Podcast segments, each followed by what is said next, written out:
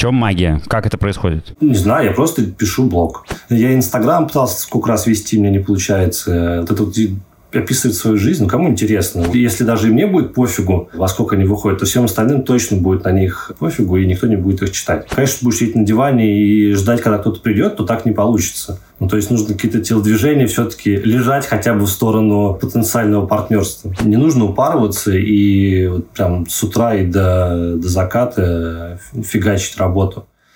Э, нужно, конечно, вот эти вот делать э, брейки, тогда оно как-то все легче-легче идет. Какие еще есть опции вот этого переключения? Блин, опции. Выйти снег почистить вот сейчас. По моему мнению, 90% конференций айтишных, стартаперских – это фигня.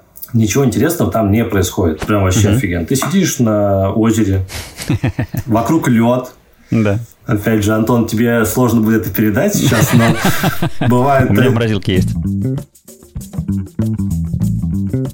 Прием, прием, на связи Бали. Меня зовут Антон Лужковский. Это подкаст исследования о целеполагании легко и не очень. Я выдержал такую паузу в записях, что забыл, почему не делаю видеоверсию. Поэтому, если вы меня по-прежнему слушаете, то знаете, что на Ютубе можно посмотреть и на меня, и на гостя. А мой сегодняшний гость это Дмитрий Филонов. Дмитрий журналист, он работал в Фрапсе, в РБК, в РИА Новости, а сейчас ведет свой собственный канал про венчурное инвестирование The Единорог. С Дмитрием мы познакомились летом на конференции «Место силы», где вместе выступали, а в этом эпизоде он рассказал о том, как появляется ответственность за собственное дело, как он плывет по течению в хорошем смысле этого слова, и о том, как оно вообще быть one-man media. Поехали. Дим, доброе утро. Привет. Ты под Москвой или в Москве? Под Москвой, во внуку, около аэропорта Твоя ломаная крыша выдает э, тебе, в тебе жителя не квартиры, а чего-то немножко другого. Слушай, я в этом году переехал, да, в свой дом. Ну, просто стоял, стоял выбор, типа, искать новую квартиру или по-быстрому доделать дом, и решили, что проще оно.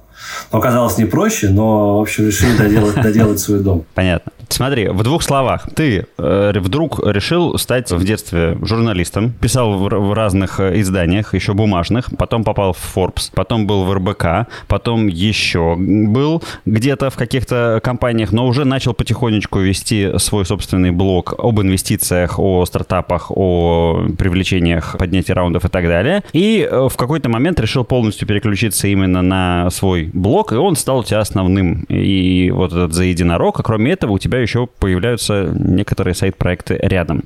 Вот грубо верно? Да, грубо верно. Ну и не грубо тоже верно, в принципе. Хорошо. Смотри, у меня э, мой подкаст, он про то, как люди ставят цели и как они туда попадают. Вот ты ставил цели вот на своем пути или все складывалось само? Как у тебя это вообще происходит? Слушай, у меня само оно как-то. Угу как-то оно само, ну, изначально прям. Потому что э, я помню, ну, ну, оно реально прям вот каждый этап, оно как-то вот возникает. Ну, например, я работал тогда в РИА Новостях, и была история, когда закрыли РИА Новости. Ну, там mm-hmm. всех уволили, привели Киселева. Я в этот момент был в душе. Я стоял в душе, у меня начал развиваться телефон, стали писать, что происходит, что происходит. Пришел на работу, а, ну, как бы, работы больше нет. Вот. А mm-hmm. тут нашлось, оказалось, что в Фарфорсе есть вакансии, и я подался, и меня типа взяли. Потом, когда ушел из Фарпса, оказалось, что в РБК есть вакансии подходящие, и туда ушел. Угу. Ну, и так оно как бы чередой, чередой, и все привело меня туда, где я есть сейчас. То есть, вот смотри, если бы мы сейчас с тобой закончили, и ты бы дал финальный совет, то он такой, ну, типа, смотрите по сторонам, э, что-нибудь будет. И, Нет, в общем... мне кажется, не так. Мне кажется, финальный совет был бы, ну, типа, просто классно делать свою работу и кайфуйте от нее, и все. А, окей. Ну, то есть для меня было важно не где работаю, а что я делаю. Вот так я бы сказал. Хорошо. А как ты понял, что вот то, что ты делаешь, это классно? Потому что я помню, что на месте силы, где мы с тобой познакомились и вместе выступали, ты рассказывал, что ты неожиданно обнаружил, что можно заниматься тем, что тебе нравится, и, собственно, больше, в общем-то, ничего и не делать. И быть вот таким one-man media, и э, все остальное, оказывается, было лишнее в виде там какой-то редакции, сложностей, политик и, и, и так далее. Но обнаружился достаточно легко легко. Просто в блоге реклама стала приносить деньги, примерно сопоставимые с зарплатой журналиста. Угу. Даже побольше сейчас. И при этом для этого я не прикладываю ровно никаких усилий, чтобы искать рекламодателей или еще что-то. Они, они как бы... В чем магия? Как это происходит? Не знаю, я просто пишу блог. Но вот мне нравится как бы писать блог, я это каждый день занимаюсь. Вот я вот сейчас у нас в Москве 8.16, я вот буквально 10 минут назад писал блог. Писал новости, ну, мне просто ну, нравится это делать. Я вот каждое утро встаю, и первое, что я делаю, я пишу новости. Потому что меня от этого торкает найти что-то интересное, как-то сопоставить факты, рассказать людям какую-то историю. Вот. И поэтому Надеюсь, что получается неплохо. У тебя там сзади, за спиной какие-то цифры. Ты говорил, что это связано с подкастом. Да, это у нас есть подкаст, да. А вот эти цифры, это значит ли это, что есть какая-то цель, и вот эти цифры это как отслеживание движения к цели, или нет? Цель есть у ребят. А. Не, на самом деле, на самом деле просто в какой-то момент опять же, стало очень много стучаться людей и говорят, типа, расскажи про мой стартап. Угу. Я подумал, что про всех я рассказать не могу, ну, объективно. Выбирать как-то руками, кто мне больше нравится, но это не совсем правильно. И я говорю, давайте я вам выведу один день в неделю, буду про вас рассказывать. Случайно выбираю, рассказываю про вас, и все довольны, как бы. Угу. После этого я знакомился там с Аней, которая стала разбирать их финансовую составляющую. Потом пришел Витя, и мы как бы запустили видеоверсию, а это просто рейтинг. Мы ставим оценочки, чтобы выбрать там лучшего из 10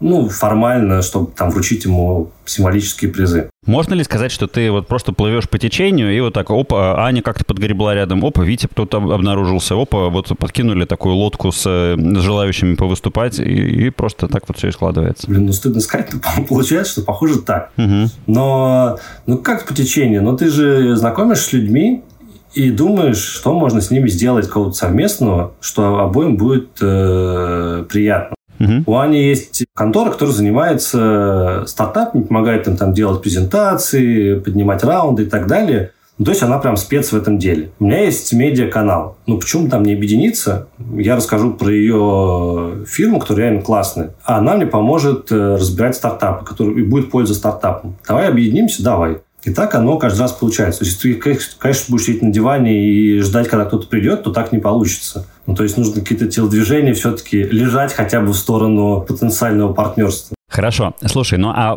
тогда на, и глубже, на основе ценностей. Ты разбирал, что, что тобой движет? Может, у тебя есть сформулированная там миссия или вот, ну, то, потому что в 8-16 утра большинство людей, которые не имеют работы и не имеют никаких-то внешних дедлайнов, да, они ну, вряд ли они сидят и пишут новости, ну, там, вот что, что-то делают, да? Вот что тебя заставляет, э, кроме того, что тебе это просто нравится? У тебя, может быть, есть там ценность э, делиться там с э, добром и чем-то полезным, интересным с людьми, или это, может быть, наоборот, и, и, и корни в, в желании твоей самореализации и вот такого вот здорового нарциссизма? Ну, не без этого, наверное. Ну, как бы у всех. Мне кажется, у большинства пишущих людей есть отчасти вот этот вот нарциссизм. Да и я, на самом деле, я долго анализировал. В принципе, без разницы, когда выйдут первые утренние новости, ну, типа в 10 утра или в 11 утра. Мгм. Но я себе придумал в голове, что они должны выходить в 9.30. Так. И, и я реально встаю, запариваюсь, чтобы успеть к 9.30. Ну, там, может быть, на 20 минут опоздать. Каждый день, я не знаю, зачем это делаю, ну, просто я привык, что люди читают их. И потому что если там стоит ошибиться, мне сразу куча в личку пишут, что там опечатался, еще что-то. И, ну, благодаря, говорят, что читают новости каждое утро, ну, там, не знаю, 5-10 человек пишет. И уже для них прикольно это делать. И поэтому оно как-то в голове само, что есть какая-то ценность, я должен ее поддерживать. Потому что если, если даже и мне будет пофигу, во сколько они выходят, то всем остальным точно будет на них пофигу, и никто не будет их читать. Вот. Поэтому я должен быть первым, кому не пофигу на это. А вот как? У тебя так всегда в жизни было с самого начала или это в какой-то момент появилось? Не знаю, но у меня какая-то есть, мне кажется, излишняя ответственность. Ну, типа, если кому-то что-то пообещал, надо обязательно там сделать. Окей. Ну, доходит до смешного, но сейчас жена смеется, и я тут э, у себя в деревне стал делать лыжню. Ну, типа, Мгм. я там в субботу стою, говорю, все, я пошел на лыжню. Она говорит, зачем? Ты что, не катаешься? Он говорит, я говорю, ну, люди же и пойдут. И, Типа, надо им сделать лыжню. Ага. Просто, ну, прикольно делать что-то людям. И поэтому возникает ответственность за это. Слушай, а в жизни вот цели у тебя есть? Не знаю, может быть, как раз-таки вот жена добавляет, ну, вот как ты говоришь, вы пере переехали в дом, вот это была цель? Или это тоже как-то все само собой происходило? И, опять же, Новый год у нас был недавно. Ты поставил какие-нибудь цели или хотя бы как-то вот хоть что-то у тебя в эту сторону было? Ну, я поставил цель, но они такие, знаешь, э, достаточно смешные. Я поставил себе цель, там, вот я хочу в этом году съездить из Москвы в Питер на великах. Я поставил себе цель проехать путешествие такое. Угу. Вот. Но они такие не, не супер глобальные, не супер какие-то, не знаю, не завоевать мир, не сделать там из единорога медиа номер один в России. Угу. Мне кажется, просто, не знаю, на мой взгляд, я когда ставлю такую супер большую цель, я начинаю жутко паниковать, что я не могу ее выполнить. Mm. И из-за этого я начинаю больше нервничать, и, и дела идут еще хуже, чем если бы я эту цель не ставил. А когда ты не думаешь об этом, ты как бы потихонечку делаешь, делаешь, делаешь, что, мне кажется, в конце дойдешь до этого, но просто не будешь каждый день переживать, что ты что-то не успеваешь. Интересно. А есть еще такое слово мечта, да, вот есть слово цель и слово мечта. Вот э, если их разобрать как, как слова, как ты к ним относишься? у тебя в жизни вот про цели поговорили, а, а, а мечты они есть? Ну, мне кажется, цель что такое более близкое, мечта это более далекое, но мне кажется, угу. ну, исполнимое, например. Не, ну, конечно, есть мечта, чтобы, не знаю, блог стал супер крутым. Чтобы я mm в старости сидел как какой-нибудь там известный американский журналист, я забыл, как основатель или там главный редактор TechCrunch, Батчер. Угу. И так. люди восхищались мной и говорили, блин, Димон, приди на, на нашу конференцию, напиши про наш стартап или еще что-то. Ну, ага. не знаю. Конечно, хочется такого, но не уверен, что это правильная мечта. А, а покороче, вот, ну, про, проехать на велосипеде э, из Москвы до Питера, это я услышал. Но это, а но, но это не мечта. Ну, Или это, это не мечта? Ну, ну, сел и поехал. Ну, ага, ну да. Ну, ты просто разница будет, там, ты будешь ехать 5 дней, 10, 15, 20. Но это же исполнимо. То, что исполнимо легко, ну, как бы условно легко, там, то, что займет, там, не знаю, год подготовки, но это не мечта, это цель просто очередная. Окей, хорошо. Давай про инструменты. Вот э, с точки зрения того, как ты строишь свою работу. Доска сзади я вижу, но ты говоришь, что это больше, ребята, это не твоя инициатива. То есть, если бы их не было, ты бы сам для себя такую доску не использовал. Или как? И чем ты вообще пользуешься? У тебя вот есть э, там списки каких-то задач, таск, таск-менеджеры, таск-трекеры, что-нибудь такое? Ты знаешь, я экспериментировал с ними очень много. Угу. Так. Но мне совершенно не заходит. Ага. Я ленюсь в них добавлять. Угу. Я просто помню все задачи, которые... У меня их не так много, поэтому я помню все задачи. Но я, на самом деле, я себе максимально постарался упростить э, жизнь. Так. Я себе, например, вот, чтобы проблема блога, ну, основной работы у меня не мешала, я себе сделал расписание выхода постов. Я знаю, так. что каждый день у меня выходят посты в 9.30, 12, 16.30 и 18. Соответственно, мне не нужно думать, я просто э, нашел материал, взял свободный слот, поставил его. Нашел материал, взял свободный слот, поставил. То есть максимально автоматизировал этот процесс. Угу. Соответственно, он мне не загружает голову, и все остальные задачи я их более-менее помню. Ну, у меня просто не так много там встреч, созвонов или еще что-то. Но максимум, что я могу сделать, это себе там напоминалку в блокнотик написать, типа, сегодня нужно созвониться с тем-то.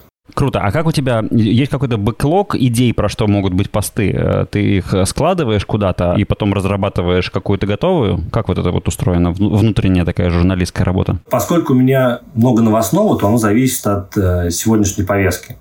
Соответственно, я просто ну, увидел, как бы доработал, доанализировал, поставил.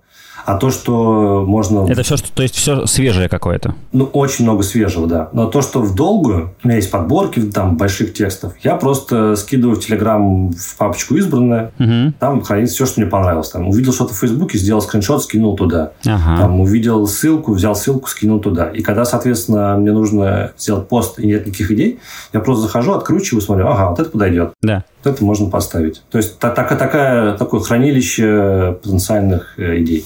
Слушай, э, и сколько уже вот это непрекращающийся счетчик работает э, четырех э, постов в день? Это вот на протяжении какого времени уже не было сбоев? Слушай, ну иногда бывает три поста в день. Не знаю, ну года полтора точно. Полтора-два, наверное. А, а отпуск у тебя бывает? Слушай, отпуска давно не было. Ну, года полтора точно не было отпуска. Ну, просто видишь, что так наложилось, что пандемия, еще строительство дома, угу. вот эти угу. все внутренние работы – блогер не зарабатывает столько, чтобы на бригаду строителей приходится самому, там, засучив рукава, плитку класть, еще что-то. Поэтому ну, отпуска давненько не было. Это, это проблема это, или, или нормально? Ну, и, вот, и вот если ты решишь, что все-таки хочется поехать в отпуск, то это как? Ты напишешь, ребята, я уехал в отпуск, следующие новости будут через неделю. Ага, не знаю, вряд ли. Нет, я из отпуска тоже писал. У меня был отпуск, я ездил на гонку в Швейцарию, на трейл. И Велосипедный мы... тоже? Нет, на беговой. Вокруг э, очень классное место. Забыл деревню, как называется в Швейцарии. Но, очень там в Швейцарии везде классно, не прогадаете, если поедете туда. Вот, и mm-hmm. мы сначала тусили в Мюнхене у знакомых, потом поехали. И я реально писал, ну, хотя бы один пост в день, типа, ты все равно мониторишь ленту, не можешь отключиться. Она у тебя в Фейсбуке везде, там, телеграм-каналы, твиттеры и так далее. Ты все равно читаешь что-то, и ты просто заходишь, и там 10 минут тебе написать пост и отправить, и окей. Ну, просто периодичность падает чуть-чуть, и все. Окей, хорошо. Слушай, я э, вот еще вспомнил, ты на месте силы рассказывал о том, что ты когда продал первую рекламу неожиданно, потом продал вторую, потом ты повышал э, цены на рекламные посты, и каждый раз повышая ценник, ты думал, нет, ну теперь-то уже точно не купит. Вот примерно так ты тогда сказал. То есть это, знаешь, как бы звучит как э, противоположность. Обычно же надо как бы верить, да, в то, что ты делаешь. А ты, наоборот, получается, не верил, и у тебя все равно покупали. Вот как это так сработает? Слушай, ну, до, сих, до, сих пор так. Я вот сейчас думаю, ну, меня типа, с последнего поднятия аудитория выросла там тысяч на 8, что ли, человек. Так. И я думаю, пора бы уже поднимать. А потом, ну, блин, опять никто, никто же не купит. Э, но сыкотно всегда. И такое уже было. Да каждый раз такое. Это, да. мне кажется, синдром самозванца. Просто ты думаешь, что, mm. типа, ну, ты делаешь что-то не настолько крутое, как все думают, и сейчас оно вот бах, и откроется, что и ты... Разоблачится. Разоблачится, да. И, и поэтому всегда сыкотно. Но мне кажется, у меня прям вот это он явно есть. Я всегда переживаю. Ты что, ты пытался с ним, с ним поделать? Так, я, я, честно говоря, не знаю, что с ним можно делать, просто меньше переживать по этому поводу. Ну, всегда mm-hmm. так, например, когда я пишу статью для нового редактора какого-нибудь, ну, незнакомого, я всегда переживаю, вдруг я написал плохо, например. Mm-hmm. Вдруг ему не понравится. Хотя, казалось бы, я уже там уже лет 10 пишу эти тексты, даже больше. Но, типа, все равно это есть, типа, что, что он скажет. А вдруг mm-hmm. это фиговый текст или еще что-то. Да. А было такое хоть раз? Либо не говорят, либо не было. Вот, но в принципе, ну, фу-фу-фу, такого пока давненько не бывало. А ты, кстати, пишешь, ну, для себя просто, или там что-нибудь альтернативное? У тебя нету там хобби, ты не пишешь тихонечко какую-нибудь художественную книжку, или просто дневники? Нет, мне кажется, это...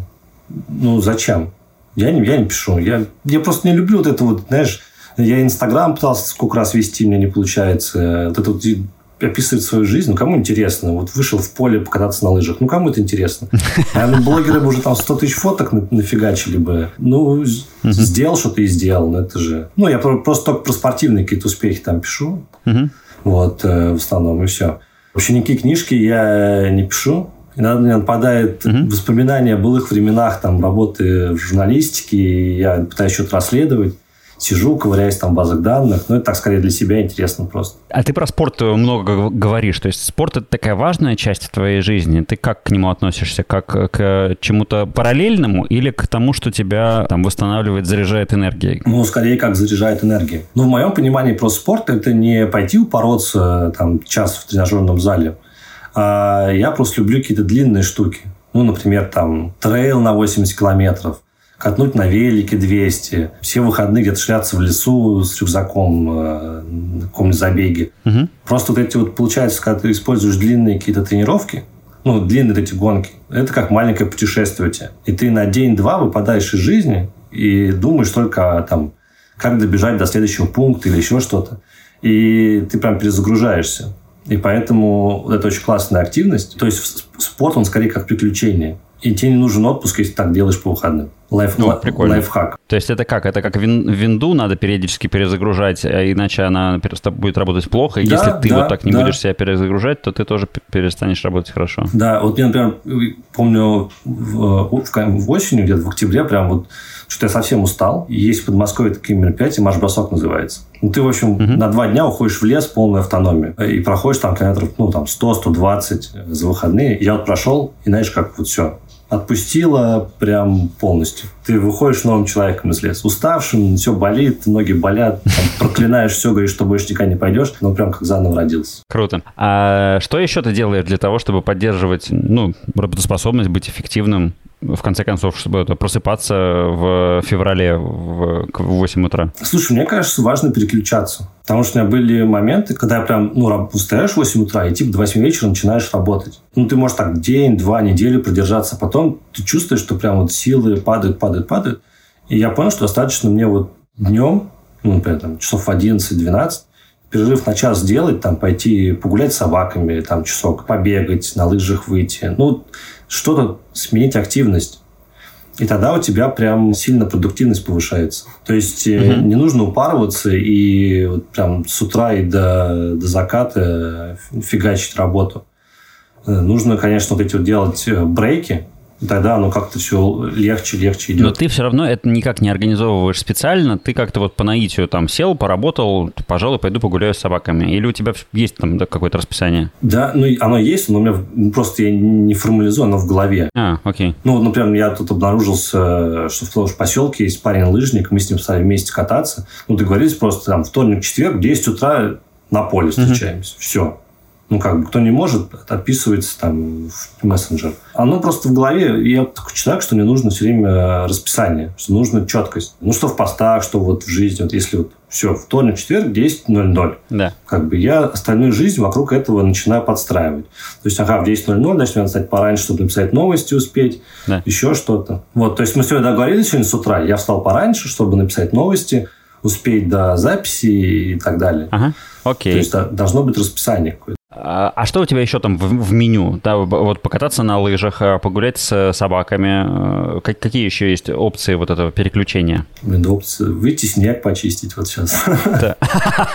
Так. Ну, просто реально настолько заваливает, что ты даже не представляешь. Слушай, я тут, кстати, в Коубе видел потрясающую штуку, надо тебе переслать. Там чувак чистит снег э, автоматической э, снего... снегочистилкой, которая сама отбрасывает, и он в костюме единорога. Он прямо идет в костюме единорога и чистит снег. Мне кажется, у тебя такой должен быть тоже. Я тоже при, прикупить, да. Но глядя на твой пейзаж за окном, конечно, не передашь всю боль эту.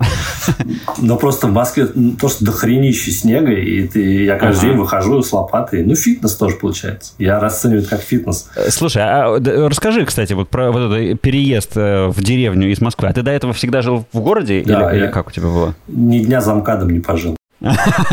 И, и как оно? С одной стороны, конечно, прикольно. Не, ну, во-первых, мы не прям вот в деревне, то есть я могу сесть там условно там, на автобус, через три станции у меня метро. Угу. То есть оно, в принципе, спасибо Сергею Семеновичу, оно, жизнь стала лучше. Не, ну, с одной стороны, прикольно, что ты, что у тебя больше, там, больше пространства. Вот у меня появилась там небольшая вот студия, видишь, я сзади смог да. там полочки сделать, еще что-то. Да, я, я, я на самом деле завидую тебе сижу. А это, конечно, плюс.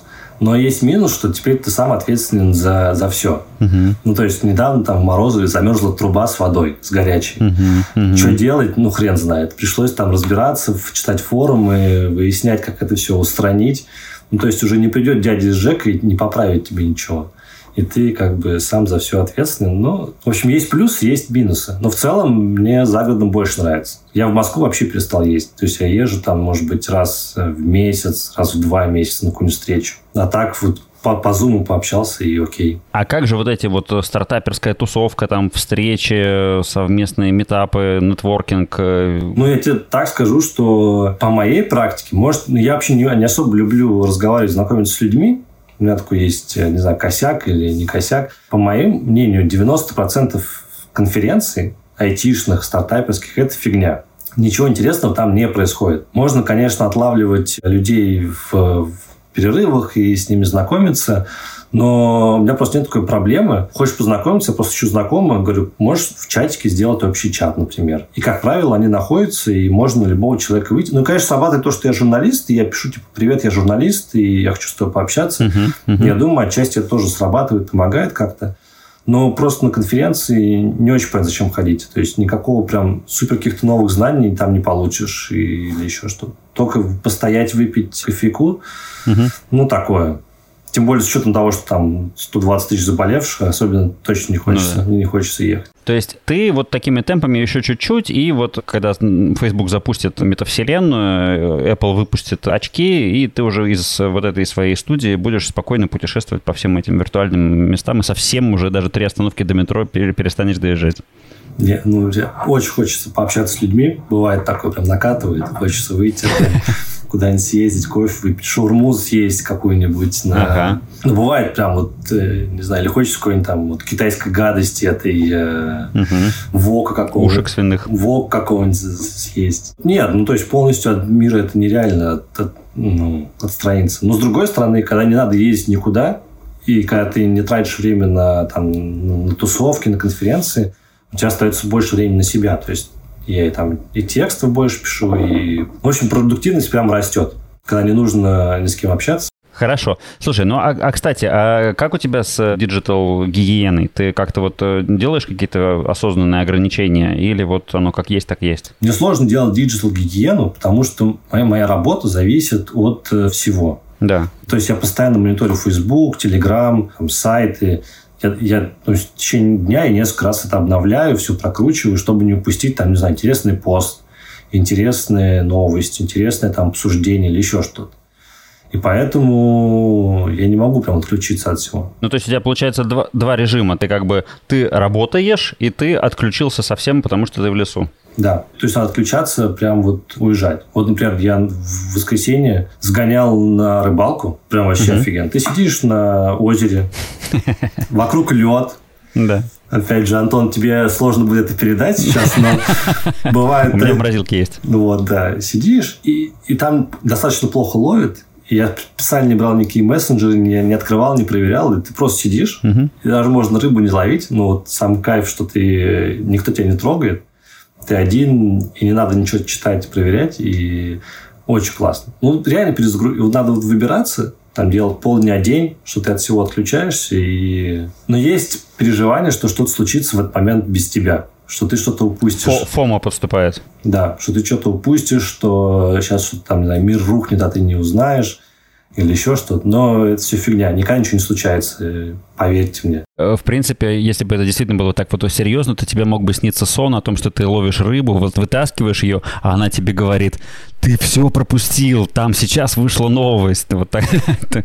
Мне кажется, так, так вот должно стучаться подсознание. Рыбу, а за ней лента Facebook пошла. Да-да-да, точно вытаскивается. Так, давай сворачиваться потихонечку. У меня два э, финальных э, вопроса. Назови, пожалуйста, три книжки, которые на тебя повлияли не самые умные, не самые правильные, а просто вот что сейчас в голову приходит, что действительно на тебя оказало влияние? Я так мало читаю, у меня вот реально проблем. Я не, не могу заставить себя читать. Я человек, стал человек Ютуба.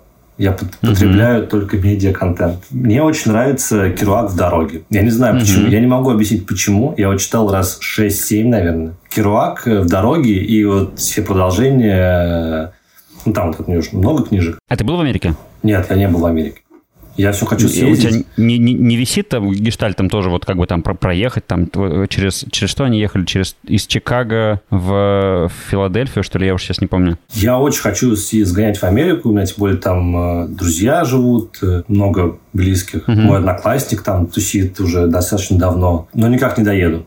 Почему-то. Угу, окей. Вот. Э, ну, меня, наверное, повлияла эта книжка больше всего. Не, не могу объяснить, как, почему, но вот она прям э, супер повлияла. А кино ты смотрел? По-моему, да, но меня не так она торкнула. Как, э, оно достаточно давно же вышло, и... Ну да. И как-то книжка круче, мне кажется. Ты еще, не знаю, мне вот фэнтези очень нравилось. Толкин я прям зачитывался, и в детстве все убеждал отца сделать мне какой-нибудь там меч, пойти рубиться. Mm-hmm. То есть у меня детство все прошло в фэнтези. Вот Толкин, Властелин колец, Хоббит э, и прочее. До сих пор это очень люблю. У меня рядом с моей э, любимой дачей под Питером, откуда выходят э, эпизоды э, моего подкаста в летнее время периодически, как раз там тусили ролевики в свое время. И как-то к нам заглянул старший брат вот кого-то из моих друзей, мы такие совсем мелкие были, и вот мы как раз там резали, вырезали мечи, делали из фанерки щиты, ходили свиньей, вот это У вот меня все. есть прекрасная история. Я долго убежал в детстве, ну, был мелкий еще, родители сводить меня в парк Горького, где в Москве mm-hmm. тусовались эти толкинисты, чтобы посмотреть на них. Да. И они долго-долго отнекились, потом собрались, говорят, ладно, поехали. Но они не учли, что это было 2 августа, день ВДВ. И когда А-а-а. мы пришли в парк Горького, там никаких э, толкинистов не было, там были сплошные люди в тельняшках. 2 августа толкинисты превращаются в ВДВшников. Да, и, к сожалению, так и не удалось познакомиться с этим прекрасным миром. Может быть, жизнь пошла бы по-другому. А ты не читал, не читал сказки Темного леса? Нет, по-моему, нет. Нет, не читал. Ну, Это как раз вот про, про ролевиков. Я, там, там приключения, в том числе и в парке Горького, оп- описываются. Такая документальная книга. А, окей, будем засчитаем тебе ответ про книжки. И то же самое про фильмы. Три фильма, которые вот тоже, или сериалы, может быть, которые вот влияние оказали. С этим прям сложно.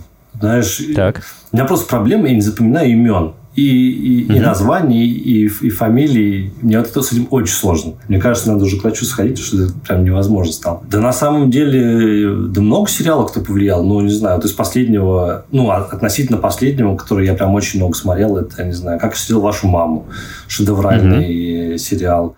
Потом, ну, классика «Теория большого взрыва», эти все классические сериалы. Прям, не знаю, Гарри Поттера мы вот пересматриваем уже раз 5-6 с дочкой. Ага. Пересмотрели. У меня достаточно банальный набор, то есть я тебе не скажу какого-то суперсекретного фильма, который я посмотрел. И из последнего мне очень понравился фильм, тоже, наверное, с моей спецификой связано, как девушка шла по... В Америке есть э, трейл через всю Америку, с севера на юг. А, да-да-да, я помню. Эм, Pacific Crest, что называется он. Э, И она шла, и там... Там Риз, Риз Уизерспун играет в этом вот. фильме. Мгм. Спасибо, что напомнил. У меня проблемы. Я визуально... у меня- Я реально мучаюсь, потому что я визуально помню человека, но я забываю ну, имя. Я могу с ним общаться каждый день, и в какой-то момент меня щелкает, и я забываю. Заходишь в Facebook, откручиваешь все 2000 друзей, ищешь фамилию. Ага. Вася, точно, я и забыл, как тебя зовут. Да, вот этот классный очень фильм, буквально недавно посмотрели, очень прям не зашел. И последний вопрос тебе задам. А э, вот журналисты, которыми ты, не знаю, восхищаешься, если правильно, если можно употребить такое слово, ну, которых ты уважаешь, вот какие, какие-то, вот кого в э, своей профессиональной области ты вот так вот выделяешь? Я бы не сказал, что я прям кем-то супер восхищаюсь. Я просто иногда слежу за... Ну, сейчас они стали меньше писать почему-то. Сейчас вообще стало меньше журналистов. Но я в свое время, помню, очень э, зачитывался Фарбсом. Я это никого оттуда не знал. И для меня какие-то прям вообще была другая планета, что люди какие делают расследования, что они что-то пишут. И я прям такой думал, и каждый, я прям реально заходил в архивы и начитывал эти статьи, а потом ты заходишь э, в редакцию, начинаешь там работать и думаешь, блин, они же такие же люди, как ты. И то есть э, Да. это просто человек, который классно делает свою работу. И у тебя не восхищение скорее, а желание научиться также делать свою работу. И я просто очень не понимаю, например, люди там фотографируются знаменитостями, берут автографы. Ну, я не понимаю этого. Ну, типа, проходит какой-нибудь известный человек, ну, ну классно, ну, просто дядька делает классно свою работу, поэтому все знают. Ну, то есть, какого-то такого восхищения у меня никогда нет. Ну, я послеживаю. Ну, вот ребята в Форбсе достаточно много пишут хороших материалов. Там очень много журналистов хороших. Лена Березанская, Игорь Попов, Саш Левинский. Я очень мне нравилось, как пишет Валера Игуменов, но он сейчас уже на руководящей должности пошел в комитет. И, по-моему, сейчас не пишет, даже свой блог немножко забросил. Очень люблю расследования. И сейчас меня, наверное, закидают э, тряпками или не закидают. Я очень любил смотреть фильмы Навального, но не потому, что смотрите, как наворовали Россию, а мне очень нравилось смотреть, как они это находят. Да. То есть такой профессиональный интерес, ага, так можно было залезть в ту базу данных, и там все написано. Ага, так вот так можно сопоставить файлы, в, там, флайт радара или еще что-то и выяснить, Да. чей самолет. И ты смотришь и просто учишься у них. И таких вот много расследователей, которые ты не текстами восторгаешься, а вот именно вот э, механикой работы. Слушай, но это похоже уже на детективную работу. То есть там ты, ты тогда должен быть фанатом Конан Дойля и, и, и, и всех классических детективщиков. Нет. Что-то А почему? Тут потому что не, скорее не как детективы, тут скорее как, мне кажется, Ваня Голунов, вот прекрасный еще журналист. Мгм. Тут, если так вспоминать, оно, знаешь, в голове будет э, возникать. Ага. Тут скорее как девушка с татуировкой дракона. Тут нет вот этих погонь, расследований, слежки, еще что-то. Это просто очень скучная работа. Ты сидишь А. и целый день в каком-нибудь парке начинаешь сопоставлять, какая компания кому принадлежит и так далее. И большая часть работы, ну, для меня, ковыряние вот именно в базах данных. То есть тут нет, даже можешь на улицу не выходить. У меня было такое, что я один раз э, что-то там дня 3-4 вообще почти не спал. У меня была такая огромная картонка, Я просто не нашел никакой... Сейчас бы я воспользовался миром, раньше не было. Э, и мне пришлось взять огромную картонку, коробку там из оби, что ли, и на ней скотчем малярдом наклеивать квадратики, подписывать их, чертить стрелочки, и такой получился огромный формат, не знаю, три схема, и ну, вот это меня прям торкает. А в результате, в результате ты вот эту схему сделал, это что там, это было какое-то а, расследование разоблачения опубликованное, или, или к чему привела эта картинка? О, это, это прям моя любимая история. Она просто со мной прям последние лет пять идет.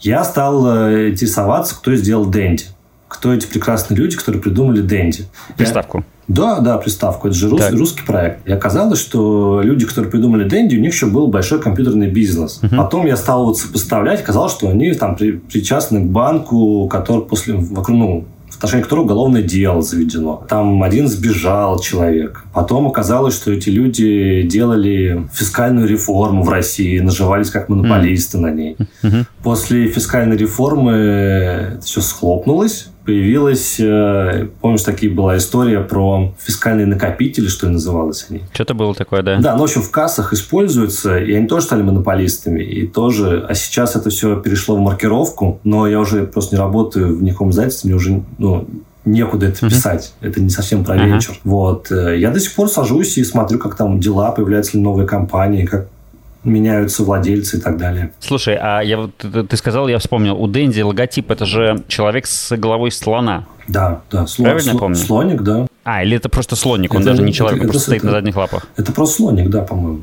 Ага, ну ладно, окей. У меня просто практически там за спиной сидит э, Ганеша, и я подумал, интересно, есть ли какая-нибудь в задумке была ли какая-то связь вот этого логотипа игровой приставки и бога удачи? Да нет, просто, просто слоник. Я еще загуглил, это просто слон. Окей. Дим, спасибо тебе огромное, что этим ранним утром э, пришел и рассказывал всего такого хорошего, интересного. Тебе успехов, э, чтобы цифры за твоим э, плечом росли, и течение подкидывало тебе новых людей, проектов и идей. Спасибо, да. Надеюсь, я был не самым скучным гостем в твоем подкасте.